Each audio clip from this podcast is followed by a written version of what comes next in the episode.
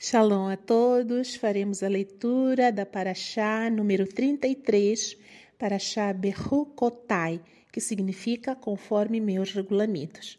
Esta Paraxá começa no capítulo 26 do livro Vaikra, Levítico, a partir do versículo 3 e vai até o capítulo 27, no versículo 34.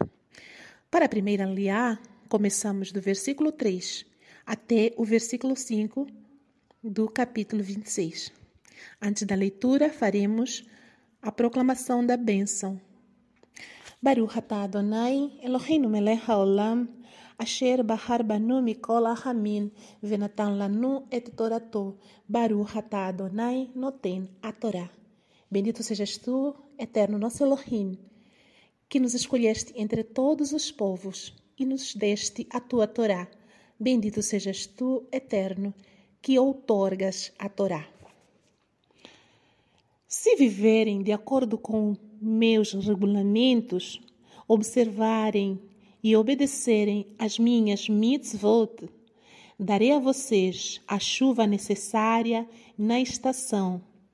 A terra dará seu produto e as árvores do campo frutificarão. Sua debulha se estenderá até a colheita da uva e a colheita da uva se estenderá até o tempo da semeadura. Comerão quanto quiserem e viverão com segurança em sua terra. Amém. Vamos proceder à leitura da Brahá a posterior. Baruch atah Adonai Eloheinu melech haolam asher natan lanu torat emet vehaye olam natan betochenu. Baruch atah Adonai noten a Torá. Bendito sejas tu, eterno nosso Elohim, Rei do universo, que nos deste a Torá da verdade e com ela a vida eterna plantaste em nós. Bendito sejas tu, Adonai, que outorgas a Torá. Amém. Nesta primeira aliada para Shabe Hukotai, nós vemos uma linda e maravilhosa promessa que o Eterno faz ao seu povo.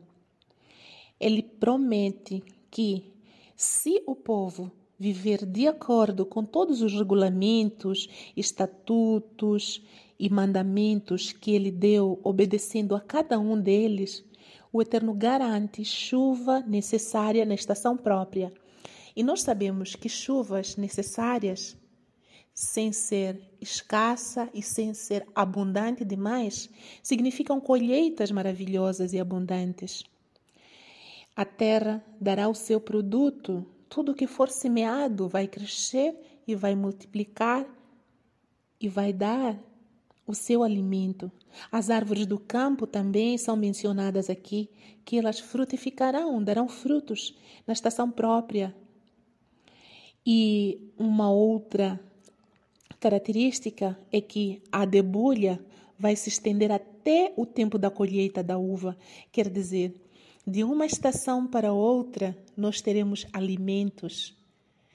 Alimentos de uma determinada época ou frutas de uma determinada época vão durar até a época seguinte, de modo que os próximos frutos estejam disponíveis para alimento, ou seja, não vai haver escassez de alimento. O Eterno promete e garante isso para o seu povo, mas esta promessa é uma promessa condicional. Isto só estará disponível se, simplesmente se, o povo, ou seja, nós, hoje também, se vivermos de acordo com os regulamentos que ele nos dá. Porque são os regulamentos, os mandamentos do Eterno que nos fazem ter vida e vida em abundância, como disse Yeshua. Todos os mandamentos dados pelo Eterno para o seu povo não são uma forma de controlar o povo. Não, é uma forma de proteger o povo. Quando o Eterno dá leis, regras, estatutos, é como se ele estivesse fazendo uma cerca ao redor dos seus filhos, para que os filhos não caiam no abismo. Todos os pais sabem disso que eles colocam limites para os seus filhos. Filho, não mexa na tomada. Essa instrução não é para não é para oprimir o filho, Não é para limitar a liberdade do filho, muito pelo contrário, é para que o filho não seja atingido por uma descarga elétrica, por exemplo. Então, os mandamentos do Eterno são cercas que nos, que nos colocam no lugar de segurança, num lugar de proteção. Devia ser a vontade de todos nós, todos os dias, lutarmos para vivermos de acordo com esses regulamentos que são bons para a nossa própria vida. Bendito seja o Eterno, que Ele nos, do, nos dê força, coragem para colocarmos em prática os seus regulamentos, para que tenhamos vida e vida em abundância. Amém.